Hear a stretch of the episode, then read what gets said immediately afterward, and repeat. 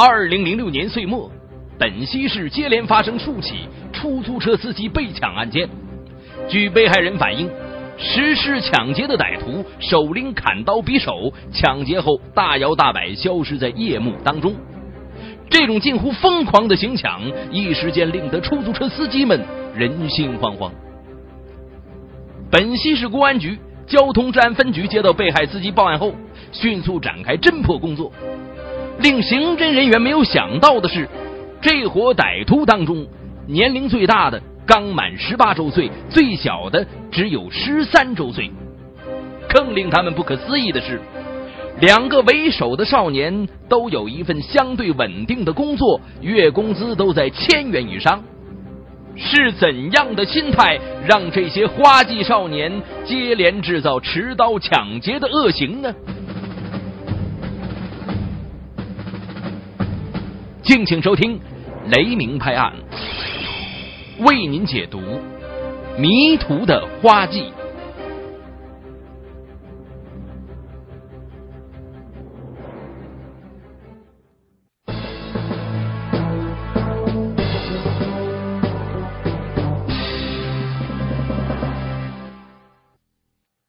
在这个四人抢劫团伙里面，刚满十八周岁的小玉。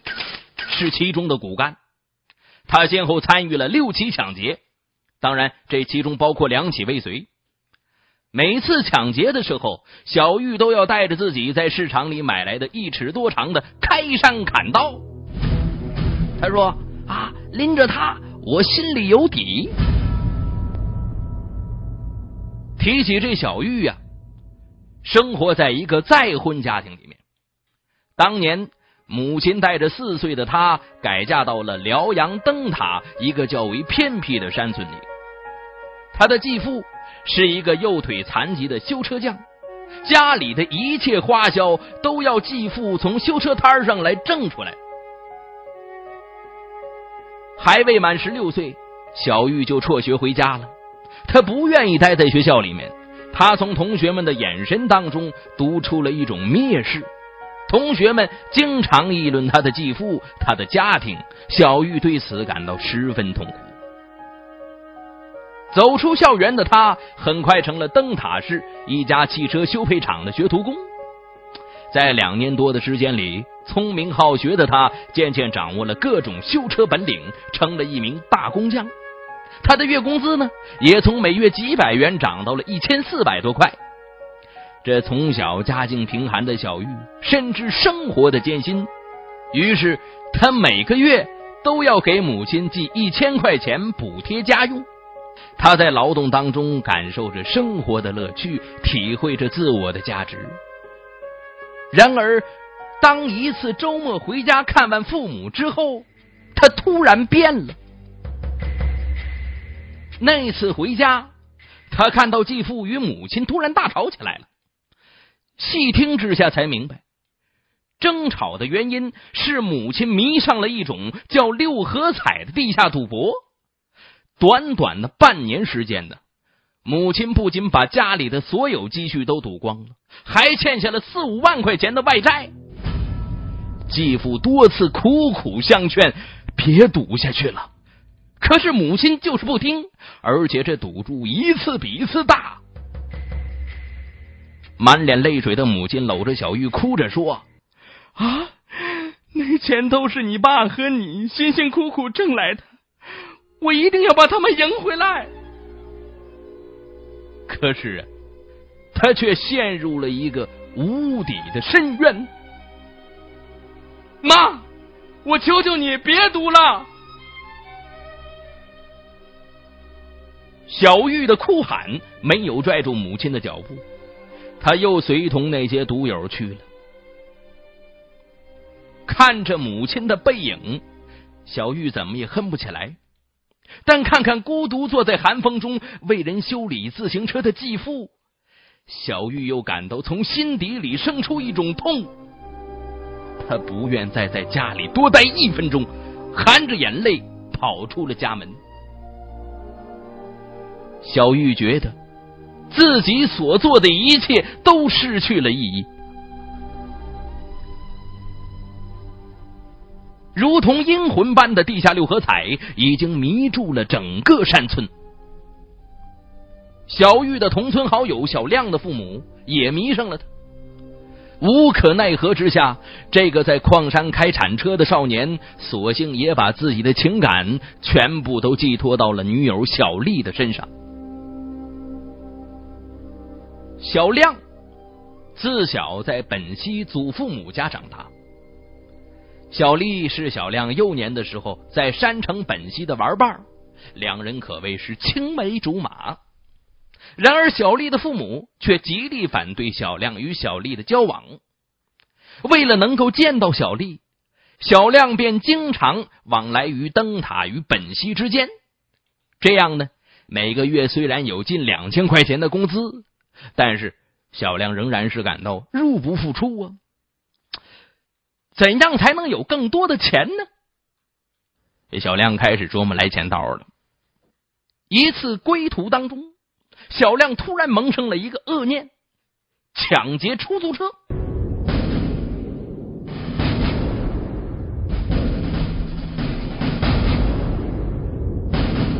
小亮把自己的这个想法呀，告诉了好友小玉和一起学开铲车的兄弟小智、小东。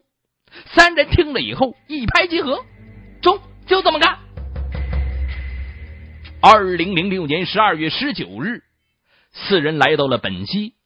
在站前附近找了一家小旅店住了下来，几个人倒在床上翻来覆去，怎么也睡不着。一种从未有过的感觉缠绕着他们，不知是兴奋还是恐惧。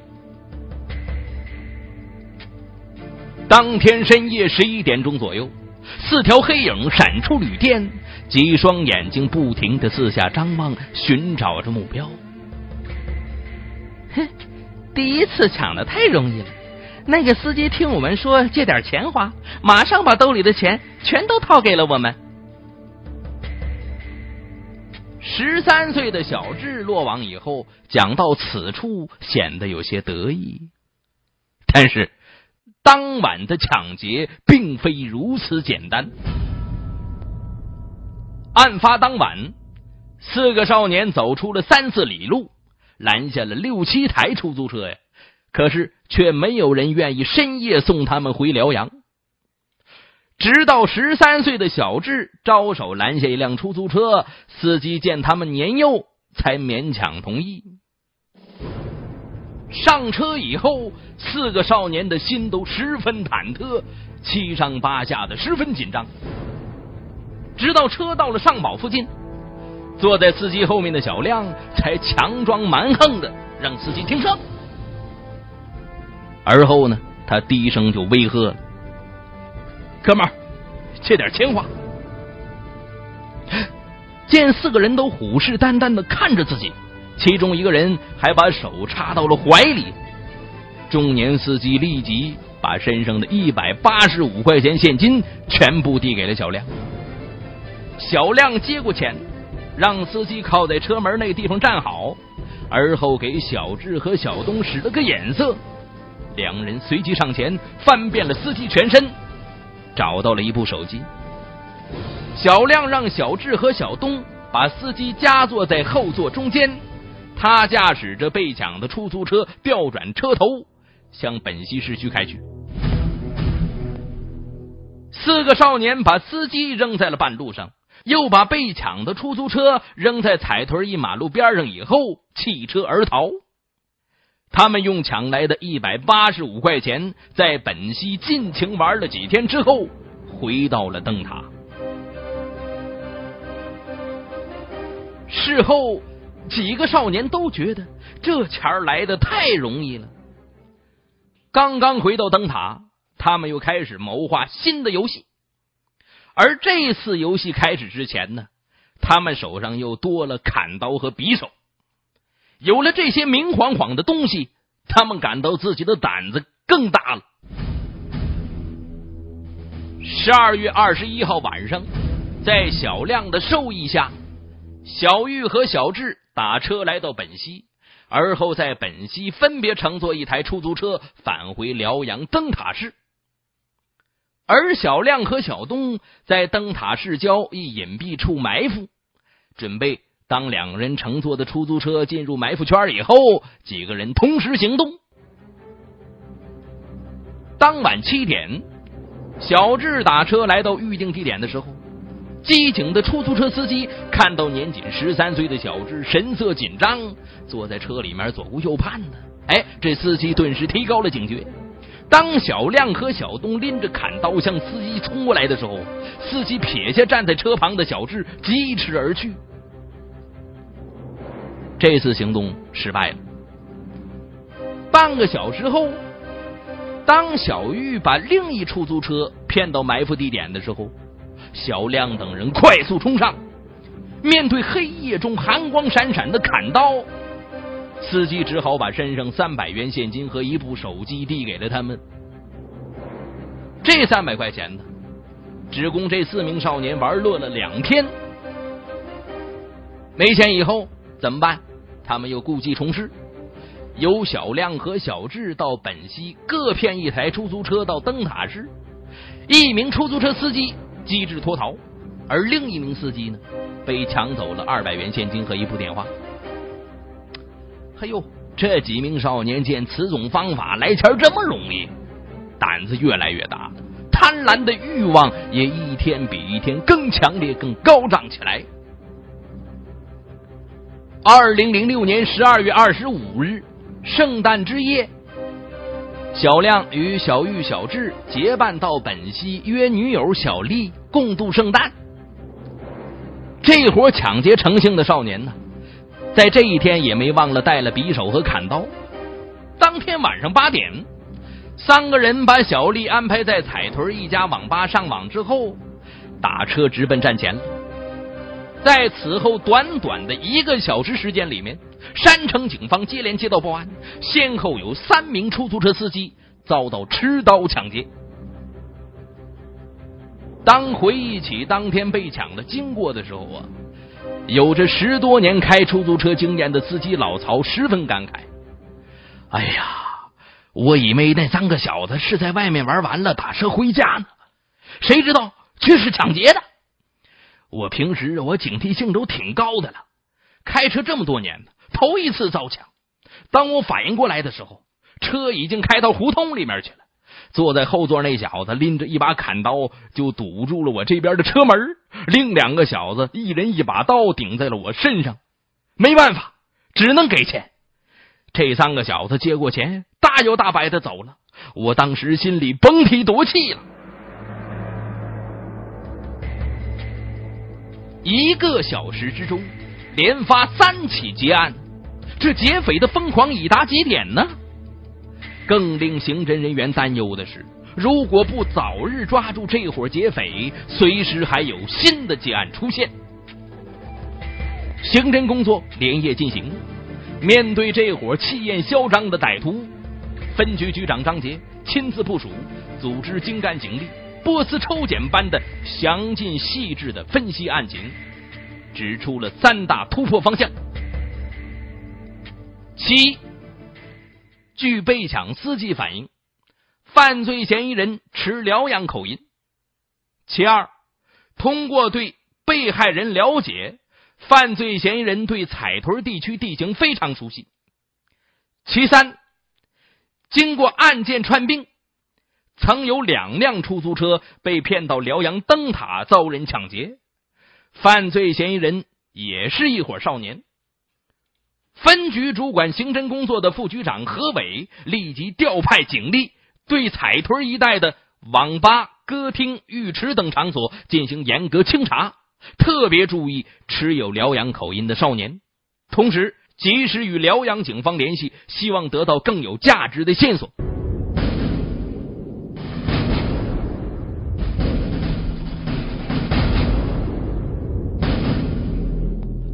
过两天两夜地毯式的清查，收到了令人惊喜的效果。据彩屯一网吧女老板介绍，有一伙辽阳口音的少年，隔三差五就到他的网吧来玩一次，每次都有一个本溪女孩陪着。那个女孩名叫小丽，家住距离网吧不足百米远的居民小区里面。好，获知这个消息，群情振奋的刑侦人员立马开始一边对网吧进行秘密侦查，一面迅速调查小丽的行踪。很快，警方获悉，小丽十八岁，无业，家住西湖区彩屯某小区，与一个叫小亮的辽阳籍男子交往密切。刑侦人员在走访调查中还了解到，小丽因患急性肺炎，正在市中心医院住院治疗呢。哎呦，何伟得知这一情况以后，立即指令刑警大队大队长王永斌秘密部署警力，在医院内外化妆埋伏，等待小亮自投罗网。民警们预料啊，小亮肯定会来医院看小丽的。二零零六年十二月二十九日中午，埋伏了一天一夜的侦查员突然发现一个可疑的身影出现在了医院门口了。经被抢司机辨认，此人不是别人，正是持刀抢劫的少年之一。四名侦查员两前两后向男孩慢慢靠拢，霎时间在楼梯口还来不及反应，就把他给擒住了。并当场从他衣兜里面搜出被抢的手机一部。经过两个多小时的突审，被捕男孩不得不招认，他与另外三名少年共同实施抢劫的全部经过。兵贵神速，交通治安分局十多名刑侦人员立即组成抓捕小组，连夜奔赴灯塔抓捕另外三名犯罪嫌疑人。面对审讯，四名少年对自己持刀抢劫供认不讳。然而啊，十三岁的小智提出的问题却让刑警人员无法回答。叔叔，我把我抢来的钱和东西都还给他们，你们放我回家行不？我想我妈了。哼，那小玉则说呢，我只想发泄一下心中的苦闷。这种抢法，还不如我上班挣的多呢。整日提心吊胆的，有啥意思？我就是希望我妈别再玩六合彩了，好好回家过日子吧。小玉是一个懂事的孩子，家庭的贫困令他过早的体味了生活的滋味。可是，他选择犯罪发泄苦闷，这一切该归罪于谁呢？国听网整理发布，最新章节，请登录网址国听点 co 查询收听。